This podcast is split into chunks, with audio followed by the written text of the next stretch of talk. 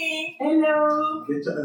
Bonjour. Bienvenue à Qu'est-ce qu'on mange à midi? Un podcast pour échanger et discuter sur des sujets qu'on aurait aimé savoir plus tôt, que ce soit en tant que nouvel arrivant au Canada, au Nouveau-Brunswick, ou en tant qu'étudiant au nouveau sur le marché du travail. Parce que toutes les décisions que nous prenons ont un impact sur ce qu'on va manger à midi, dans le fond, sur notre Bienvenue aujourd'hui à ce nouvel épisode. Euh, nous sommes accompagnés d'une nouvelle personne, comme vous pouvez le voir, Amandla et moi, et nous sommes heureux de le recevoir. Donc, nous avons avec nous Patrick Thiam. Avant que je laisse s'introduire, se présenter, euh, nous l'avons invité dans euh, le, dans notre rubrique qui est de parler des parcours inspirants. Parce que nous savons que son histoire, son parcours et tout ce qu'il a appris pourrait être bénéfique pour chacun et chacune d'entre vous. Alors Patrick, je te laisse te présenter. Merci beaucoup de m'accueillir aujourd'hui dans votre podcast de Qu'est-ce qu'on mange à midi. Et j'ai vraiment, j'ai vraiment, j'ai vraiment aimé ce, ce contact qu'on a eu ensemble, ce premier échange. C'est la raison pour laquelle je suis ici aujourd'hui pour partager mon expérience. Et je voudrais surtout pas dire un parcours inspirant parce que je n'ai pas fini le parcours. Nous sommes ensemble dans un cheminement et je voudrais partager juste mon expérience avec vous, comme d'ailleurs vous l'avez déjà fait avec moi. Donc, euh, je suis Patrick Thiam pour ceux qui ne me connaissent pas.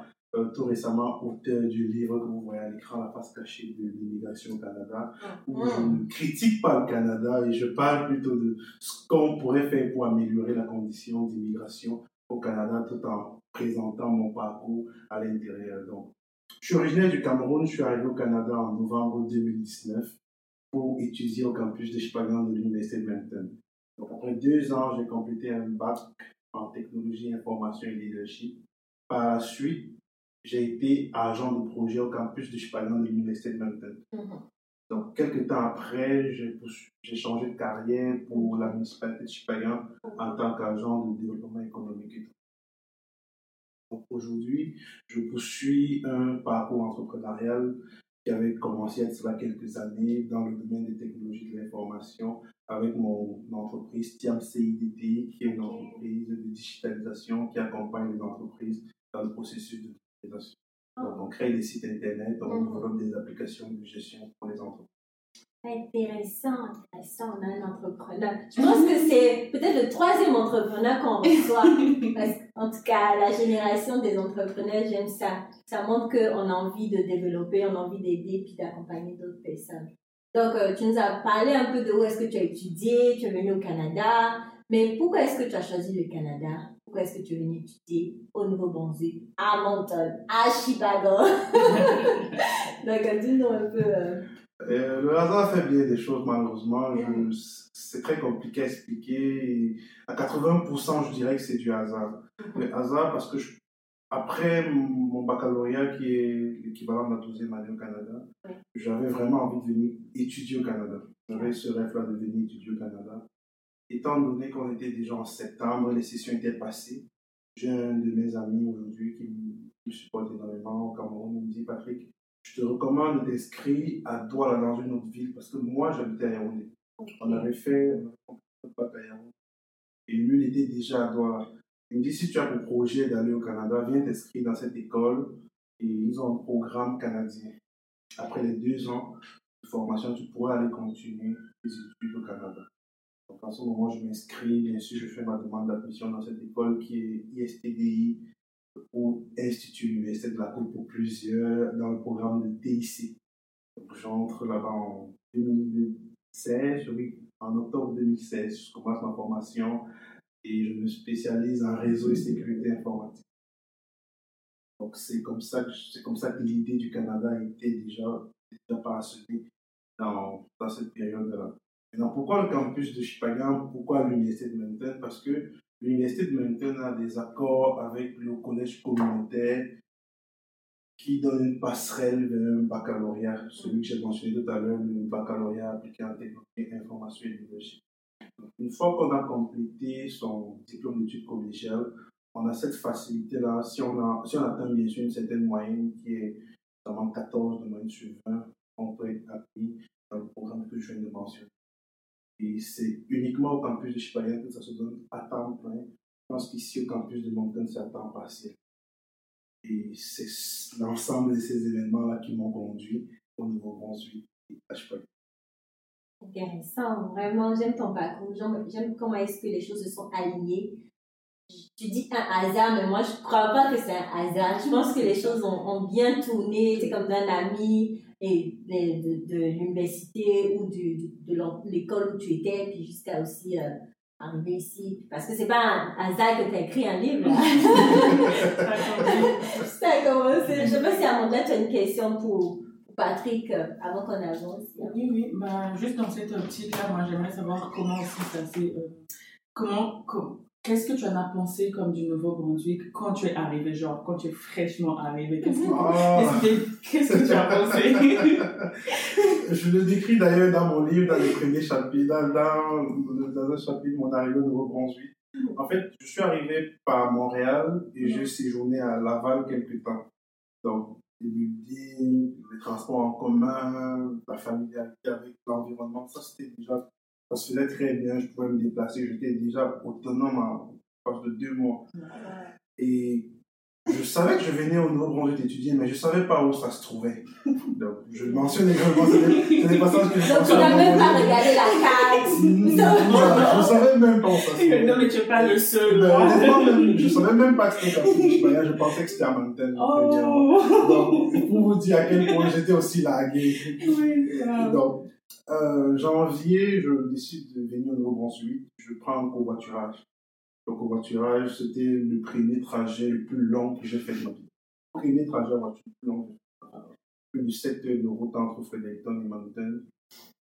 Entre, pardon, entre Euh, Laval, entre Laval et, et Mountain. Ouais. Donc, c'est toute l'im- toute l'impression que j'avais au fur et à mesure qu'on se déplaçait, c'est que on va au village. C'était tout ce que j'avais en tête, c'était oh mon Dieu, où est-ce qu'on va? Parce qu'effectivement, au fur et à mesure qu'on roulait, je me rendais compte que les maisons étaient très éloignées les unes des autres. Je me rendais compte qu'on quittait le beau paysage, la belle ville, et quand on entrait C'était ça ma première impression. Et pour. Pas une petite histoire, je le mentionne toujours dans mon livre, parce que quand j'arrive à Spagan, la première semaine, faut que je quitte ici. Je ne vois rien. Donc, et non, c'est- vraiment une sensation très compliquée à expliquer. Parce que vous sortez de quelque part vous avez déjà eu un style de vie, des habitudes, vous avez fait des relations avec des gens, vous arrivez dans un environnement inconnu, vous n'avez pas de repère en ce moment, vous ne savez pas par où vous dirigez. La seule chose qui me venait en tête, c'est dès que je finis l'école, je m'en vais. Mm. Et deux ans plus tard, j'ai fini l'école, je suis Ouais,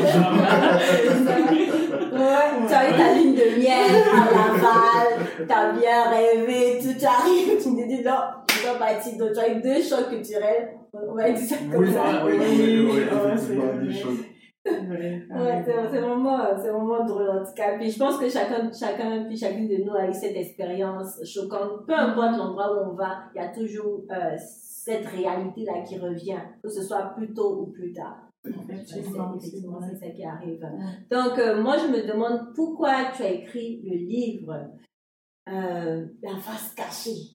Quelque chose, qu'est-ce qui est caché dans l'immigration qu'on ne sait pas, puis il faut révéler. Pourquoi déjà ce titre? Et pourquoi est-ce que tu as écrit le livre? Ok, bon, je vais commencer par le livre avant d'expliquer le titre. Et beaucoup de personnes, me- beaucoup de personnes, quand j'étais au salon du livre de la péninsule acadienne, beaucoup de personnes posaient la question c'est quoi la face cachée de l'immigration au Canada? Donc, le livre vient d'abord de mon parcours et beaucoup de frustrations. Donc, les frustrations que j'ai nourries pendant que j'étais étudiant, les frustrations que j'ai nourries pendant que je traversais le statut d'étudiant pour le statut de travailleur étranger. Également des frustrations que j'ai vécues pendant que je traversais le statut de, de travailleur étranger à résident permanent. Donc, je trouvais, je trouvais qu'il y avait beaucoup de choses qui n'étaient pas à leur place ou beaucoup de choses qu'il fallait remettre en question et recontextualiser les choses. Je trouvais que les lois de l'immigration n'étaient pas clémentes. Je trouvais que l'immigration devrait faire beaucoup plus d'efforts pour les étudiants étrangers. Donc, fort de toutes ces circonstances-là, j'ai pensé qu'il était nécessaire de porter ce message très haut et d'amener plusieurs voix à ma cause afin que quelque chose puisse être fait pour améliorer la condition des étudiants étrangers qui arrivent au Canada pour s'installer.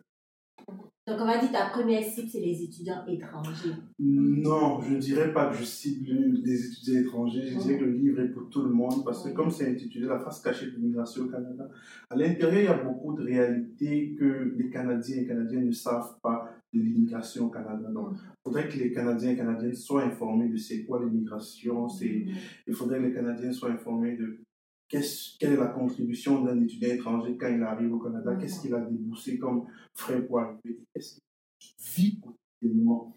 Parce qu'on a souvent cette, peut-être c'est moins visible dans les, dans les régions métropolitaines, mais dans les régions rurales, on a cette habitude-là que beaucoup de personnes vont chuchoter et dire que le gouvernement prend en charge les frais étrangers, ou bien que le gouvernement délaisse les populations locales par rapport aux étrangers. Donc, ça porte effectivement beaucoup d'éclaircies dans, sur ces mythes-là et je parle aussi beaucoup d'intégration d'étudiants étrangers. Donc, donc comment est-ce que je commence mon premier job On en a parlé tantôt de quelqu'un qui espérait être quelqu'un qui a un rêve de devenir un expert en réseau informatique se retrouve à servir du café comme emploi et je parle de toutes ces différentes étapes.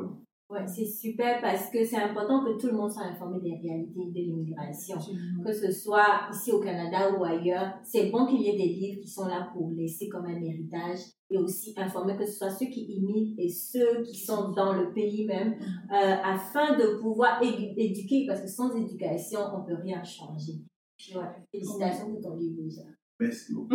maintenant, maintenant, je pourrais rebondir sur pourquoi euh, le titre La face cachée je, peux partager ça avec vous. J'avais deux choix. Il y a une chanson d'un artiste congolais qui m'a beaucoup inspiré. C'était L'immigrant des rêves. Donc j'avais envie de rendre un hommage aux personnes qui sont sur le statut d'immigrant au Canada, ou ces personnes qui ont immigré au Canada. Et en même temps, je trouvais que le titre n'allait pas bien avec le contenu. Après beaucoup de réflexion, je me suis rendu compte qu'effectivement, il y a une face cachée du Canada que beaucoup ne connaissent pas, qu'il y a beaucoup d'informations qui ne sont pas connues de tout le monde. Mhm. Et il y a aussi beaucoup de choses qui ne sont pas suffisamment dites.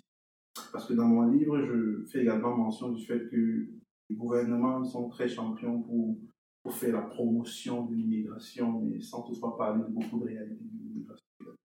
Donc, il n'y a pas beaucoup de préparation des immigrants. Donc, quand on vient parler d'immigration, on miroite toujours c'est pas dans miroir, on parle des faits, c'est fait qu'il y a des opportunités d'emploi, mais on ne vous dit pas que vous allez d'abord commencer par servir le café pour vous acclimater à la langue. Donc il y a beaucoup de choses comme ça qui devraient être plus, de plus en plus mises en avant pour faciliter la, la route aux prochaines générations.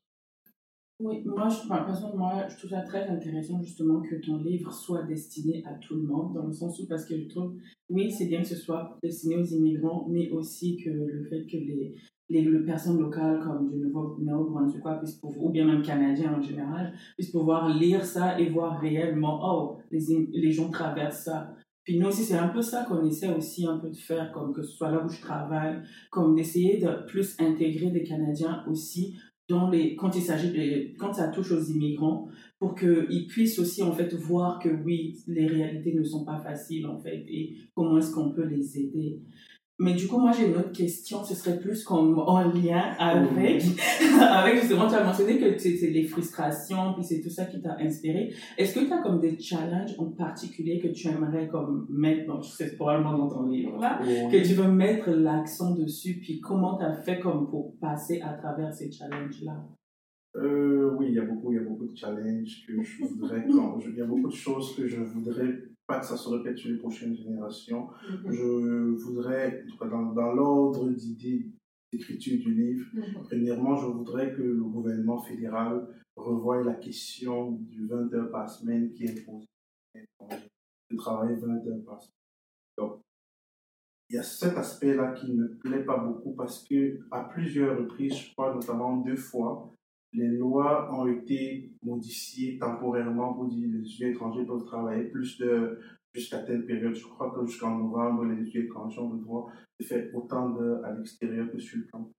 Et ça devrait être quelque chose de permanent, mais pas pour répondre aux besoins ponctuels de la main de l'autre. Parce que on est tous des êtres humains. Il ne faut pas qu'on instrumentalise notre position. Quand on a besoin de main-d'œuvre, c'est où il faut ouvrir la vanne et dire venez travailler, mais quand on n'aura plus besoin, on ferme la vanne. Non, ce n'est pas accueillir des gens. Il faudra à un moment donné qu'on dise il n'y a pas de 20 heures par semaine. Je peux comprendre qu'il faut faut mettre une pause, Il faut, il encadrer les choses. Mais l'encadrement, dans mon sens, devrait être en fonction du résultat académique ou euh, en fonction du résultat académique, mais pas de manière générale, dit 20 heures par semaine ou 15 heures par semaine, parce qu'on sait que les institutions ou les établissements d'enseignement postsecondaire communiquent avec l'immigration. Donc, ce serait beaucoup plus facile pour eux de dire Bon, oui, on a des étudiants qui ont de très bons résultats, ils n'ont pas plus, ils peuvent être exemptés de ceci, ou bien on a des étudiants qui n'ont pas de très bons résultats, on peut les réduire à 20 heures ou moins de 20 heures par semaine pour qu'ils puissent se remettre au niveau d'apprentissage. Je comprends ton point. Je veux un peu diluer euh, ce que tu dis là parce que euh, c'est comme le Canada, c'est un grand pays. hein. C'est comme euh, c'est vrai qu'il y a des réalités qui viennent avec, mais d'abord quand on vient, quand tu viens en tant qu'étudiant, tu viens déjà pour étudier premièrement. Et même euh, si tu as un enfant à la maison, moi par exemple, si je, mon enfant est aux études, il y a, je vais pas lui demander de travailler plus d'heures que ce qu'il fait comme étudiant. Je vais régler ses heures de travail. Je pense que c'est peut-être dans cette optique-là pour ne pas que l'individu se perd entre les études et le travail. Parce que je te prends un exemple, moi j'ai travaillé à, à Saint-Quentin et c'est une petite, petite, petite communauté. Il y a beaucoup de jeunes qui sont au secondaire, puis qui commencent à travailler tout. Mais quand ils prennent goût au travail, ils n'ont plus envie de finir leur secondaire souvent. Ou ils n'ont plus envie de... C'est ça, ils n'ont plus envie de finir leur secondaire. Ça, ça, ça peut être un frein aussi. Donc, il y a... Souvent, c'est souvent, c'est bon, c'est comme... C'est La, la ligne est mais, mais c'est- je te comprends là, mais euh, comment, comment on le dit, euh, aller chacun pour regarder les notes de chacun ça. à chaque session, à chaque année. Ça peut être Ça quand même peut un challenge ça- parce que ouais, quand tu vois le nombre de personnes étudiantes internationales qu'il y a, je pense que ce serait vraiment ça. Et puis moi, je trouve qu'à un niveau, ça pourrait aussi avoir comme être un peu discriminatoire.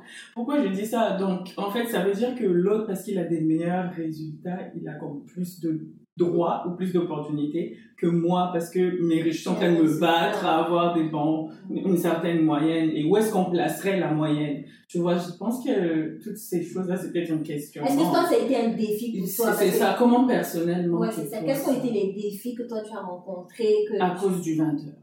Oui. C'est J'ai ça. rencontré à cause du 20 Euh, Vous savez, vous êtes un adulte quand vous arrivez.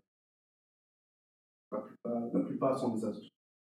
18 ans et plus, 19 ans et plus. Vous voulez être à votre propre charge. Vous n'avez pas envie d'être au Canada et d'appeler tout le temps vos parents et de dire je veux ci ou je veux ça. On s'entend déjà que le fossé qu'il y a entre le, le fossé qu'il y a entre les frais de scolarité, euh, entre comment est-ce qu'on appelle ça entre la valeur, la valeur des articles ici la valeur des articles le fossé est très très grand. Donc si vous voulez par exemple vous acheter un ordinateur va vous servir à l'école, euh, ici, au Canada, vous ne pourriez pas, même je, je parle d'occasion, je parle de deuxième, à moins de 500 dollars, vous n'aurez pas quelque chose de considérable. Alors que pour moins de 500 dollars, dans nos pays respectifs, je suis sûr qu'on pourrait avoir quelque chose de raisonnable. Donc, ça, ça impacte grandement parce que vous voyez les efforts que vos parents consentissent déjà à assumer les frais de scolarité et vous prendre en compte également. Je sais que le gouvernement dit qu'il faudrait démontrer qu'on effectivement de l'argent pour s'établir, pour venir, pas pour s'établir, pardon, pour fréquenter. Mais je crois aussi qu'il y a beaucoup d'instrumentalisation à travers les lois. Parce que tout à l'heure, tu disais qu'on on pourrait voir une forme de discrimination. Oui, pourquoi est-ce qu'on lève la barrière? Parce que ce qui me choque, c'est- ce sont les propos de l'ancien ministre de l'Immigration qui a dit oui, on autorise que les étudiants puissent aller à plus que 20 heures parce que le marché a besoin de main-d'œuvre. Ça, c'est un problème fondamental. Le marché a besoin de main-d'œuvre. C'est pour ça qu'on l'autorise.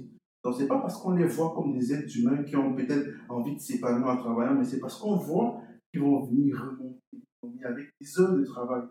Ça, c'est un aspect qui me pince un peu. Je comprends ton point de vue, Tiam, ne pas vraiment comment dans toutes tes, tes discussions. C'est vraiment un sujet qui te passionne et tu veux, tu veux défendre la cause. Je pense qu'il y a beaucoup de points de vue qu'on pourrait comme discuter. Peut-être qu'on va essayer de faire, peut-être qu'on va essayer de faire, je sais pas moi, une conférence. Ça pourrait Ça serait vraiment un bon sujet de t'avoir pour discuter, pour parler euh, ça. Voilà. Ça serait bon de t'avoir pour Mhm. parler de ce sujet-là. En tout cas, je pense que ça va être des, un- des échanges instructifs, très passionnants. Parce qu'on a comme, euh, moins de temps avec un podcast. Mais euh, je comprends ton point de vue, puis c'est important de débattre et d'apporter tout ce point-là au devant de, des responsables pour trouver des solutions qui vont être euh, bonnes pour chacun de nous, que ce soit pour le gouvernement, que ce soit pour les étudiants et pour tout le monde, au fait. Aussi, bien sûr.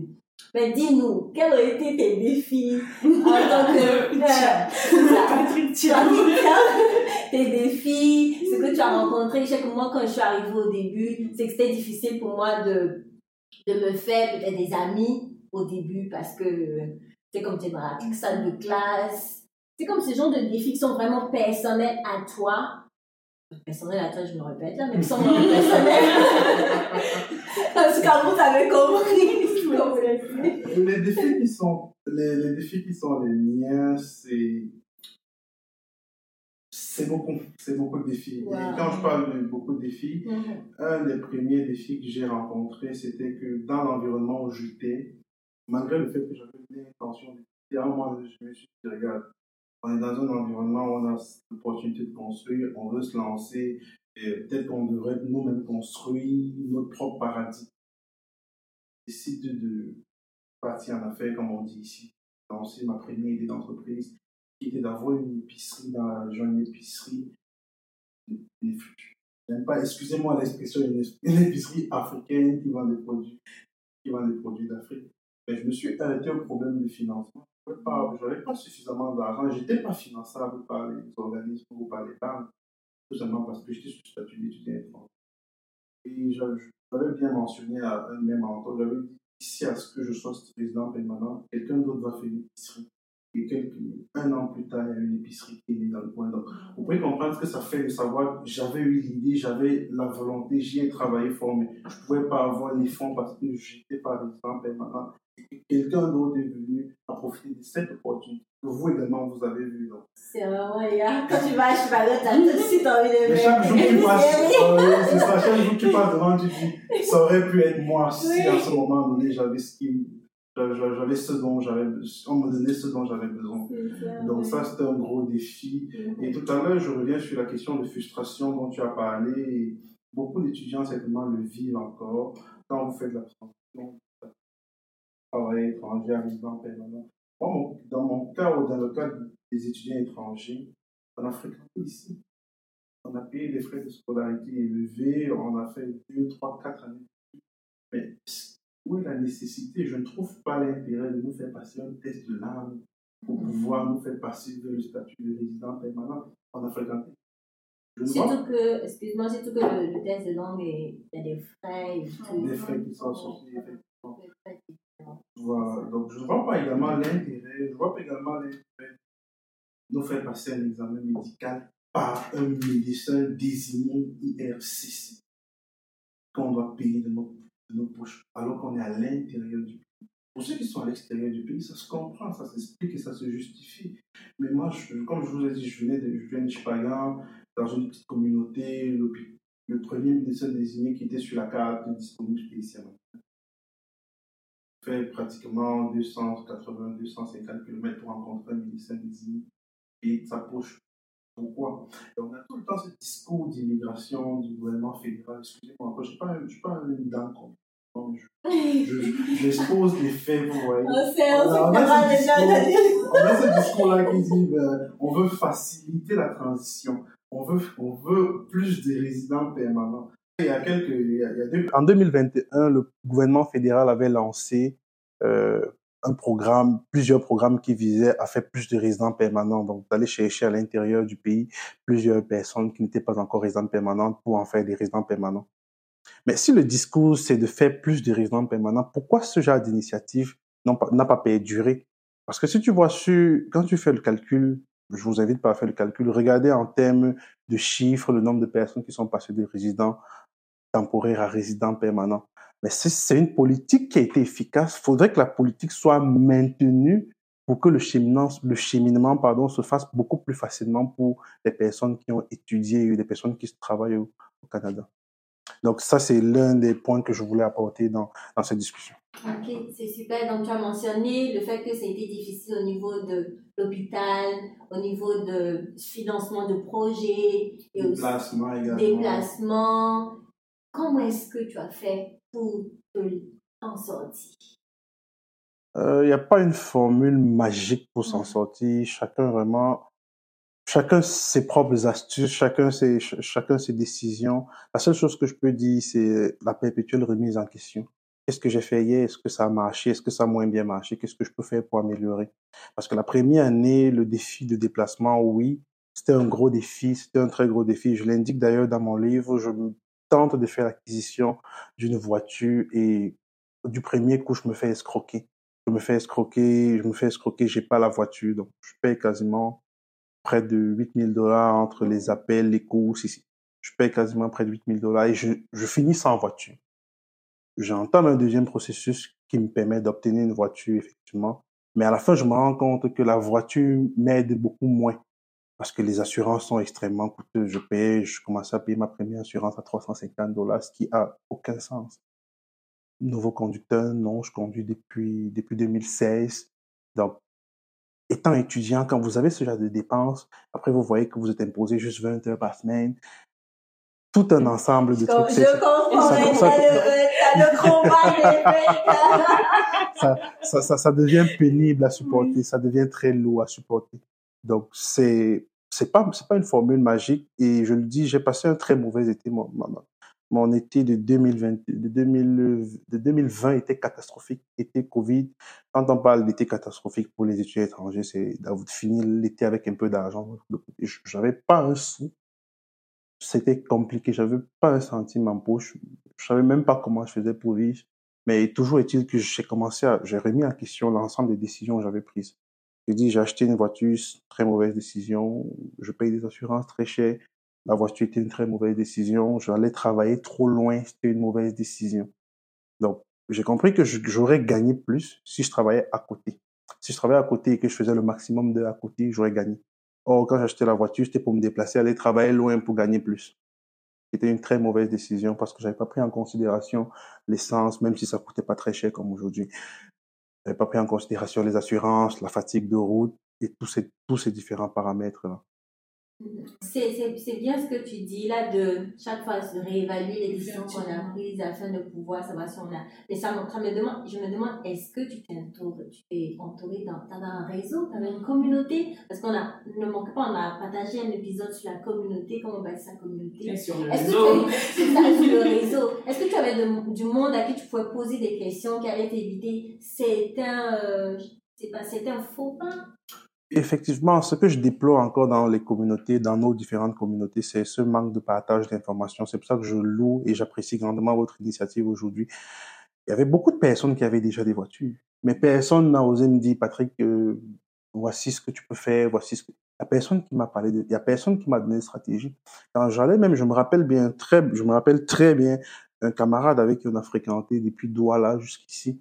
Je suis allé lui demander à combien est-ce que tu as payé ta voiture? Il m'a pas répondu on aurait dû, on aurait dû un secret ou quoi que ce soit. Donc, il y a ce manque de partage d'expérience là, et je continue de, et aujourd'hui, moi, je partage mon expérience, que ce soit bien ou négatif. Je dis, voici ce que moi j'ai fait, j'ai échoué, je ne veux pas que tu fasses ça. Moi, j'ai un frère qui est arrivé en 2022. Je lui ai expliqué exactement ce que j'avais fait quand je suis arrivé. J'ai dit, j'ai échoué lors de l'achat de la première voiture je ne te recommande pas d'acheter une voiture quand tu es étudiant il a écouté ce que je lui ai dit. Il a préféré construire une petite épargne. Et à la fin, quand il commence à travailler avant de s'acheter une voiture pour être plus mobile. Donc, il y a toutes ces erreurs-là. Il y a tout ça, ça a été une erreur pour moi. Mais pour d'autres personnes, ça, c'est peut-être bénéfique. C'est peut-être avantageux. Peut-être si j'étais dans une grande ville, j'aurais peut-être pu faire Uber ou n'importe quoi pour pouvoir avoir beaucoup plus d'avoir beaucoup plus d'argent pour payer mes factures. C'est pour ça que je dis, il n'y a pas de formule magique on évalue chaque jour les décisions qu'on prend. Donc, je prends une décision aujourd'hui, dans un mois, dans deux mois, c'est quoi les répercussions de la décision que j'ai prise? Est-ce que ça a de très bonnes retombées? Est-ce que les retombées ne sont pas bonnes? Qu'est-ce que je peux faire pour corriger le tir? Et quand je décide de corriger le tir, je ne corrige pas seulement sur moi, parce que le plus important, c'est que ceux qui viennent après moi ne tombent pas dans la même erreur. C'est vraiment comme très pertinent que tu soulignes le fait de prendre le temps d'évaluer ses décisions. C'est vraiment important. Parce que quand tu arrives, c'est vrai qu'il y a le point, comme tu as dit, il y a, il y a des membres de la communauté. En tout cas, je pense qu'il y a différents types de membres. Il y a des membres de la communauté qui vont comme venir te parler vite, vite, mais c'est plus dans le sens où on peut te décourager de faire certaines choses. Puis des fois, on te dit comme de l'information qui est pas vraiment trop relevant pour toi. Puis il y a d'autres personnes qui justement devraient partager plus, mais qui ne partagent pas souvent. Puis donc c'est ça. Par exemple, lorsque tu arrives, tout le monde te dit il te faut une voiture, tu dois avoir une voiture. Je pense que ça fait qu'il y a même des personnes étudiantes, des amis à moi, que en étant sur le campus, ils sont comme à 4 minutes de leur cours, ils ont une voiture. Alors que on est comme tu es sur le campus, où est-ce que tu travailles? Pas trop loin tu, donc, tes cours sont là, tu travailles pas trop loin, mais parce qu'on t'a dit il faut, faut une voiture au Canada, là, tu t'es rué pour aller chercher une voiture et comme tu as dit, on a plein qui se font aussi escroquer parce que c'est pas tout le monde qui sait comment ça se passe pour acheter une voiture au Canada. Et donc là, tu fais escroquer, tu prends une voiture qui va te lâcher en cours de route. Et là, c'est juste des dépenses, de l'argent, de l'argent et de l'argent que tu n'as même pas besoin de mettre dedans à ce moment-là. Moi, je pense que la question que vraiment c'est souvent se poser, c'est est-ce que j'ai besoin, est-ce que c'est bénéfique pour moi à cet instant-ci? Parce que demain, je peux en avoir besoin, mais est-ce que j'en ai besoin maintenant? Ça va plus me porter préjudice ou ça va être plus avantageux pour moi? Il faut vraiment, comme souvent, voir à son intérêt, en oui, fait. C'est très important. Puis, en tant que personnes qui sont comme des dévanciers, il faut savoir donner l'information. Effectivement. Il ne faut pas donner les informations, une information. Moi, j'ai fait ça, ça marché pour moi, fais ça. Ou moi, j'ai fait ça, ça n'a pas marché, fais pas ça. Tu analyses la situation de la personne, tu regardes, tu donnes des options. Voilà. Mhm. Ça, si tu prends une voiture, ça peut t'aider. Moi, par exemple, je peux dire à quelqu'un qui vient d'arriver, prends une voiture. Je peux dire à un étudiant, prends une voiture. Parce que peut-être le temps, tu vas payer ta voiture. En tout cas, si tu as un bon travail, c'est un exemple. hein. Mais regardez pas.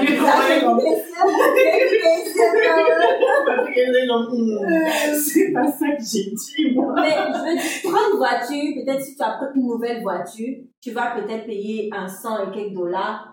Quand tu vas finir tes 5 ans d'études, la, la, la voiture va t'appartenir, donc tu n'auras pas à aller mettre un crédit. Il y a, il y a des façons de- d'a- d'apporter l'information pour que la personne puisse dire, ok, oui, ça, ça peut faire du sens, ou c'est c'est dans ça que je veux m'en aller, ou pas du tout, parce qu'il y en a qui viennent ici et qui ont, qui ont de l'argent. hein. Qui ont de l'argent. Qui peuvent, qui peuvent se le permettre. Ou peut-être je peux dire à quelqu'un, mais je vois ta situation, c'est mieux que tu économises aujourd'hui. Peut-être quand tu vas finir, tu vas t'acheter une, une maison, pourquoi pas?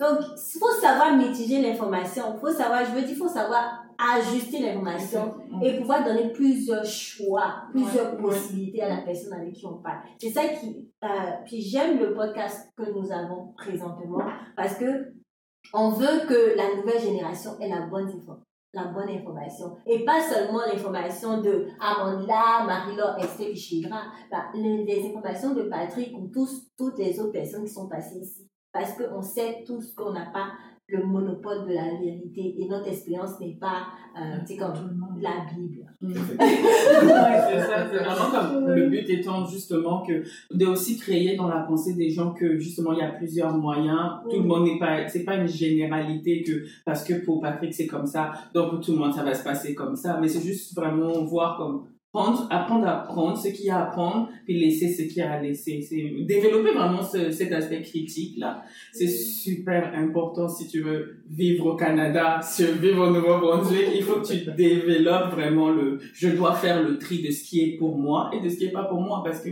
toutes les opportunités, toutes les offres ne sont pas forcément pour toi.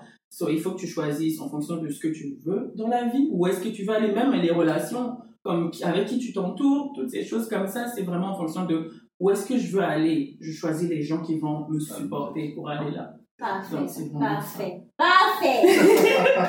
Donc, dit- là-dessus. Tu as dit plusieurs choses. Donc, il y a des choses que tu aurais aimé savoir avant d'arriver au Canada. Parce que ça allait t'éviter peut-être de faire tous ces faux pas, de- d'avoir quelqu'un qui va te dire non, qui va pas te donner le prix de sa voiture. si on avait dit ça au pays, au Cameroun, euh, quelque part là-bas, Ouais. tu, tu vois, donc qu'est-ce que tu aurais aimé savoir? Même en arrivant au Canada. Oui, c'est comme des informations utiles que tu dis, mais ça c'est important pour moi, pour mon Ah, je comprends. Ah. Ah. Euh, Il y a beaucoup de choses. Et même aujourd'hui, il y a des choses que j'aimerais savoir que je ne sais pas encore. Mhm. Donc, s'il y a jamais, il y a, beaucoup, il y a beaucoup de personnes qui ont de très bonnes informations qui peuvent aider tout le monde à longueur de journée. Maintenant, concernant ce que j'aurais aimé savoir avant de venir au Canada, j'aurais aimé que on dise la vérité. Entre nous, franchement, de dire, au Canada, tu vas pas faire 8 heures au travail, mais tu vas travailler 8 heures de temps. J'aurais aimé qu'on me dise, la culture du travail au Canada, voici comment elle se passe.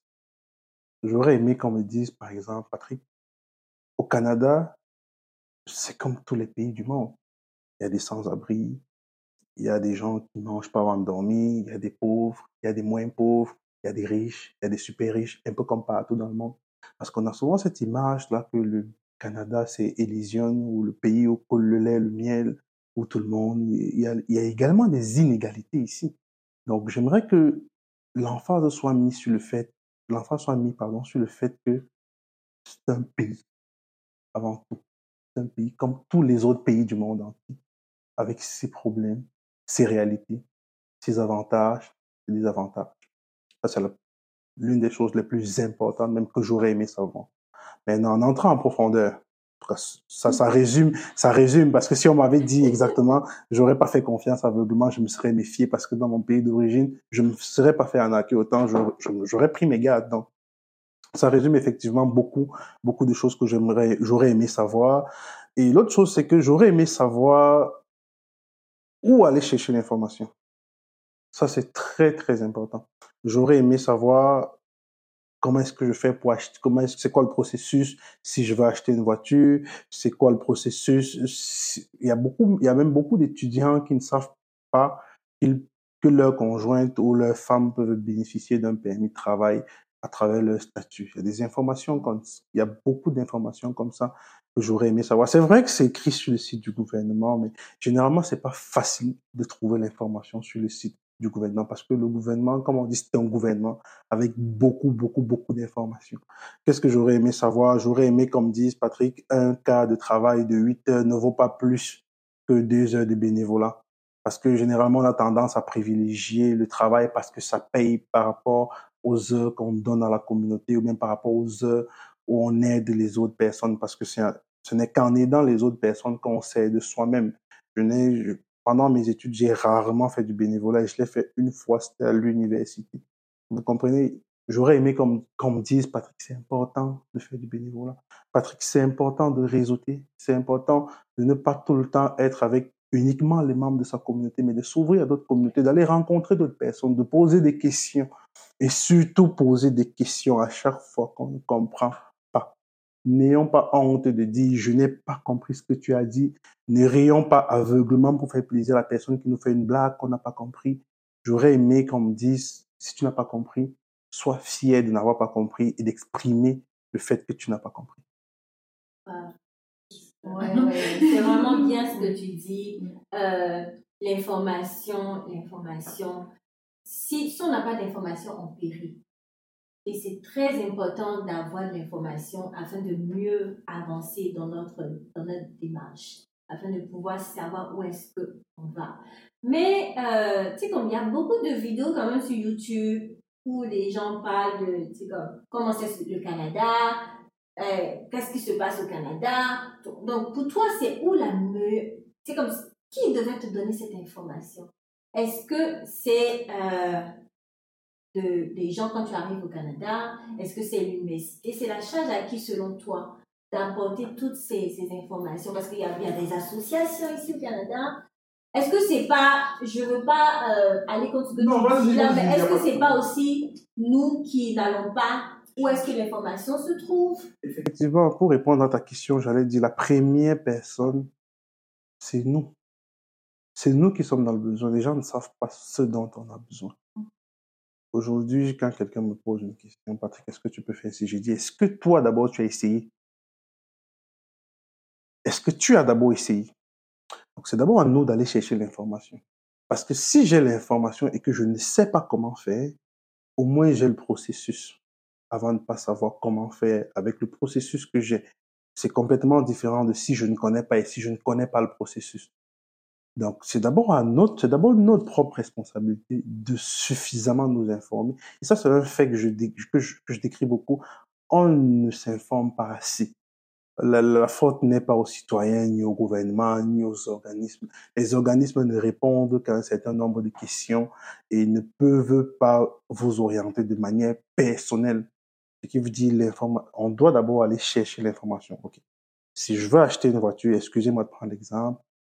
C'est service Ça a l'air NB. que c'est resté dans ton Je peux d'abord aller m'informer au service de Brunswick pour savoir comment est-ce que ça se passe dans le processus.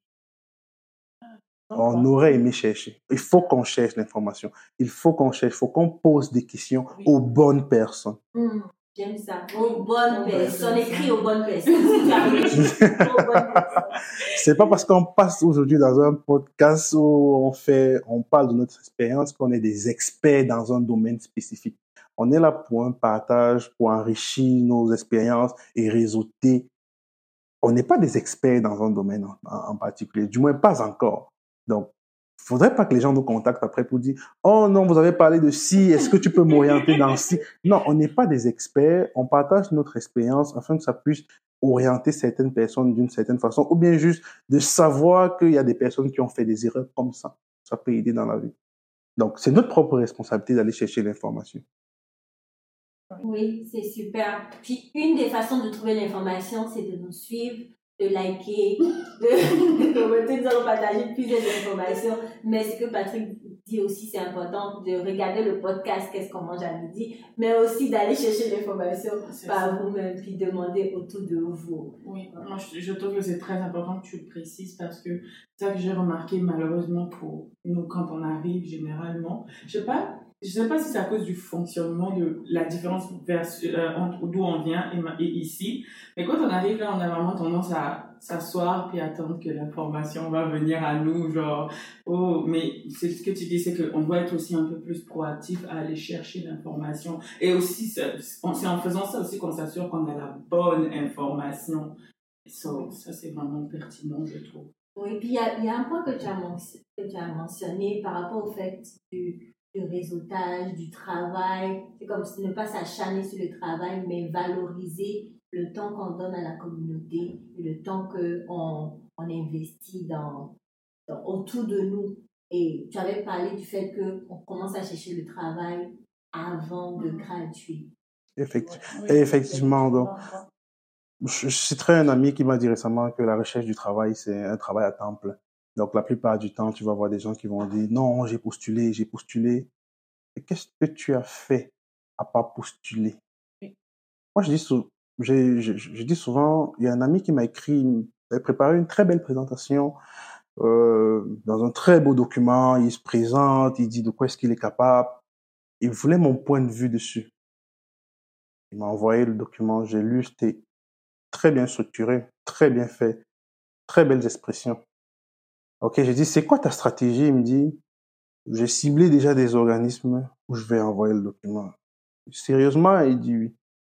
J'ai dit, si 100 entreprises que tu vas cibler ou bien 5 organismes, 10 vont te répondre et les 10 ce sera négatif. Si tu fais un courriel. Ce que tu peux faire, c'est qu'après avoir fait le courriel, tu appelles. Un jour plus tard ou deux jours plus tard. Tu n'appelles pas le lundi, le lundi c'est le lundi des réunions. Appelle mercredi ou jeudi. appelle le mec, oui, le, le lundi c'est le lundi des réunions, des mises au point. Appelle le mercredi ou appelle le jeudi pour faire le suivi de ton courriel. Et si tu n'arrives pas à avoir quelqu'un au téléphone, déplace-toi. Qui veut va vers, c'est simple. Oui. Je dis, si tu arrives là-bas, tu dis, OK, je suis venu rencontrer madame telle ou monsieur tel dans le cadre de tel ou tel projet ou telle ou telle situation que je vis je n'ai pas de rendez-vous. Si tu ne peux pas rencontrer la personne le même jour, on va te donner un rendez-vous pour que tu puisses rencontrer la personne exprimer ton besoin. Et je lui ai dit, en faisant ça, si tu le fais avec trois entreprises, même si les trois te refusent, elles vont te référer aux personnes qui auront besoin de toi. Parce qu'on a vu que tu te démarques, que tu es, que tu es fonceur et que, effectivement, ce que tu as dit dans ton CV peut être vrai en fonction de comment on t'a écouté. Donc, comme je le dis, c'est commencer avant d'avoir terminé. Et commencer avant d'avoir terminé, c'est effectivement réseauter, parler avec les gens. N'ayez pas peur et n'ayons pas peur de parler de ce qu'on fait. Parce que généralement, tu vas demander à quelqu'un, qu'est-ce que tu fais? Oh non, je me débrouille. Qu'est-ce que tu fais? Non, je ne me débrouille pas. Je suis si, je suis capable de, voilà, voici mes compétences. Ce n'est que c'est comme ça qu'on, apprenons à, pas nous vendre, mais à, à parler de ce qu'on est capable de faire et de ce qu'on a comme compétences. Oui, puis je te dis, j'aime pas le mot, je me débrouille. je me débrouille à faire quoi? Fais quoi? Je me débrouille, je me débat, je débat. Est-ce que tu te noies On ne comprend pas le contexte. Non, ça, c'est un bon point. C'est, c'est, c'est vraiment une phrase qui est beaucoup utilisée. Je me débrouille. c'est vrai que on perd une occasion, en fait, de parler de soi, de, on ne sait jamais, la personne qui t'écoute va peut-être, euh, oh, je sais qu'il est capable de faire ça. Et le jour où il tombe sur euh, une offre d'emploi quelque part, il est comme, je connais quelqu'un qui est capable. Mais si tu te débrouilles, c'est un peu difficile de se débrouiller. de, de référer quelqu'un qui se débrouille, quoi. Voilà. c'est ça. Oui, ça, c'est vraiment bon. Non, euh, c'est super échange on, on, on pourrait continuer comme des heures et des heures. Il y a tellement de choses à dire. Puis je sais que Patrick a tellement de choses à dire parce qu'il y a beaucoup de pépites qu'il n'a pas mentionné. Mais on, on est heureux d'avoir pu partager euh, cette petite session avec vous. Euh, si vous nous avez suivis jusque-là, abonnez-vous, likez, appuyez, ça coûte rien. tic, tic, tic, tic. Likez, abonnez-vous. On aime ça, voir le monde qui, qui nous suit et puis ça nous fait plaisir, ça nous donne de la force et euh, d'inviter aussi de, de bonnes personnes comme Patrick. Puis nous sommes fiers. Allez-y acheter euh, son livre. Puis tu dois parler de ton part, livre, euh, c'est ça. Oui. C'est ça quelque part. Comme un moncton de Dieppe. Oui, au salon du livre de Dieppe la semaine prochaine, le 19, le 20, le 21, de midi, octobre, oui, octobre 2023, de midi à 15 heures. Donc, si vous allez là, je vais être avec les éditions La Grande Marie. Donc, mon livre sera là et moi également, je serai là pour des dédicaces pour ceux qui veulent acheter, bien sûr. Ok. Est-ce qu'on peut poser une dernière Oui, question? oui, on. Bon, une avant-dernière, puis tu vas finir avec la dernière si t'en as. Mais justement, moi, la question, comme on parle du livre, on est revenu au livre. Donc, en gros, est-ce que tu t'imaginais pouvoir écrire un livre un jour? Est-ce que c'était dans tes plans? Puis un petit peu, est-ce que c'était difficile aussi de- d'arriver à écrire un livre? Parce que moi, honnêtement, des fois, j'ai l'impression que c'est juste comme, oh, c'est un parcours du combattant, là. Mais juste comme, brièvement. Oh oui, je ne m'étais jamais imaginé écrire. Jamais j'avais imaginé. Et quand je voyais des gens écrire, je me demandais pourquoi est-ce qu'ils écrivent. J'avais envie de comprendre pourquoi est-ce que les gens écrivaient. Pourquoi est-ce qu'ils peuvent pas juste dire ça comme ça et ça se passe? Mais en réalité, j'avais jamais pensé que j'écrirais.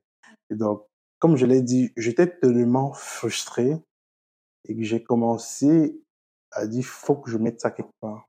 Faut, faut que je mette ma frustration quelque part. Et honnêtement, depuis la première phrase jusqu'à la dernière, ça venait seul. Donc, pour vous dire, j'ai, je l'ai écrit complètement avant de structurer, avant de donner un titre à chaque étape. Donc, je l'ai écrit d'un coup, avec ce que je ressentais. Donc, et une fois que je l'ai fait, je vous assure, c'est comme si j'avais retiré ma frustration et que je la regardais devant moi. Une fois que j'ai fini d'écrire, c'est comme si j'avais ma frustration devant moi et je m'en étais débarrassé. Parce que beaucoup de personnes vont se dire, la face cachée, il y en a qui m'ont posé la question, ça finit bien ou ça finit mal dans ton livre? Non, c'est pas, c'est pas une, ben oui, c'est, les gens veulent savoir, est-ce que c'est une fin heureuse? Est-ce que c'est une fin triste? Est-ce que tu es, est-ce que tu es radicaliste? Est-ce- toutes sortes de choses. Non, ça n'a rien, ça n'a rien à voir avec ça. Donc, je précise que c'est un essai, donc ça se veut suggestif, suggestif, pardon. Donc, je propose également des, je propose des choses qui peuvent être faites face à certaines situations. Donc, je ne suis pas en train de, de, de, de, de dire que le gouvernement ne devrait pas exister. Non, non. Que ce soit bien contextualisé, je parle d'un problème et je propose une solution qui peut être adaptée au problème qu'on vit. Et les, les- comme le, le contacter la personne qui a publié, tout ça, ça s'est fait tranquille. Oh, c'est ça l'important. C'est- une question très très importante parce que je ne l'ai pas mentionné. Et quand je disais ici, il faut se déplacer, il faut pas avoir peur d'être curieux. j'avais déjà commencé le manuscrit, je l'avais, l'avais déjà de près, je l'avais à main. Et le salon du livre de la péninsule acadienne de l'année dernière, de l'édition 2022. Ça s'était passé à Chpagan toujours, comme d'habitude, et j'y suis allé la dernière journée. J'ai pas pu m'y rendre avant. Donc, la dernière journée, je crois, trois heures avant la fermeture, je décide d'aller au salon du livre. Je vais au salon du livre, je fais le tour, je regarde, j'achète. Et je suis tombé sur un livre, le titre m'a plu. Donc, je regarde, j'ai juste lu le titre et l'écrivain qui a la personne derrière le livre. Moi, vous savez, c'est comme un comptoir, la personne qui a écrit est derrière. Et il, il, se lève, il me dit, je vois en toi l'écriture. Il me l'a dit, il m'a dit, je vois en toi l'écriture. Est-ce que tu as écrit? Il m'a posé la question, est-ce que tu as déjà écrit? Je dis, oui, j'ai écrit, mais c'est pas publié. Il me tient la main le même jour, il me présente à l'éditeur. Il me dit, voici un éditeur, en fonction de ce que tu as écrit, il va t'orienter ou éditer ce que tu veux, ce que tu as écrit. C'est comme ça que ça s'est fait. Ça, c'est une belle fin du podcast. non, c'est comme un miracle. Non, mais non, non, non, c'est bon de savoir que les autres écrivains aussi soutenaient les futurs écrivains. Il faut qu'on s'entraide de tous. Donc, c'est en train de voir avec mon manuscrit de deux pages. de deux pages. Le titre et la, la couverture. On va aider à le finir puisqu'on sent quoi l'écriture. Non, il faut comprendre que l'éditeur ne corrige, l'éditeur n'écrit pas à ta place. L'éditeur fait la correction orthographe, grammaire et, et, ne, même structurer ton texte, c'est une structure pas. C'est toi qui structures ton texte. Et maintenant, est-ce que ça cadre avec la ligne éditoriale de l'éditeur? Est-ce que c'est un sujet que l'éditeur sent que ça peut passer? Mm-hmm. Oui, en fonction de... Au salon du livre, j'ai vu des gens éditer des livres de 14, 20 pages. Mais ça se vend et c'est, c'est vraiment, et c'est vraiment des livres très riches. Il y a toutes sortes, il y a toutes sortes de courants littéraires ou même toutes sortes de courants d'écriture. Ça dépend de ce que tu as écrit. J'ai vu, j'ai vu une madame qui a édité un livre sur les recettes, les recettes de sa grand-mère jusqu'à elle. La madame avait comme 82 ans ou 85 ans. Et la, beauté de la chose, c'est que c'était à la main qu'elle avait écrit. Le livre, dans le livre, c'était à la main. Donc, vous pouvez faire éditer toutes sortes de choses en fonction de la ligne éditoriale de votre Merci beaucoup. c'est vraiment riche. J'aime, j'aime ta, voix ici. C'est ça, je dis, on peut continuer la conversation jusqu'à des heures, des heures. Ça serait bien, de, en tout cas, si on a l'occasion, on pourra se retrouver puis discuter, échanger autour d'un café. Merci de nous avoir suivis jusqu'à présentement. Nous sommes contents de t'avoir reçu, Patrick Thiam. Plaisir. Plaisir partagé. Et n'hésitez pas à aller euh, le soutenir du 19 au 21 euh, octobre de cette année, sera au Salon du Livre avec son livre qui est La face cachée de l'immigration au Canada. Donc, achetez le livre de Patrick, puis je sais que vous n'allez pas euh, regretter. Euh, puis, qu'est-ce qu'on dit?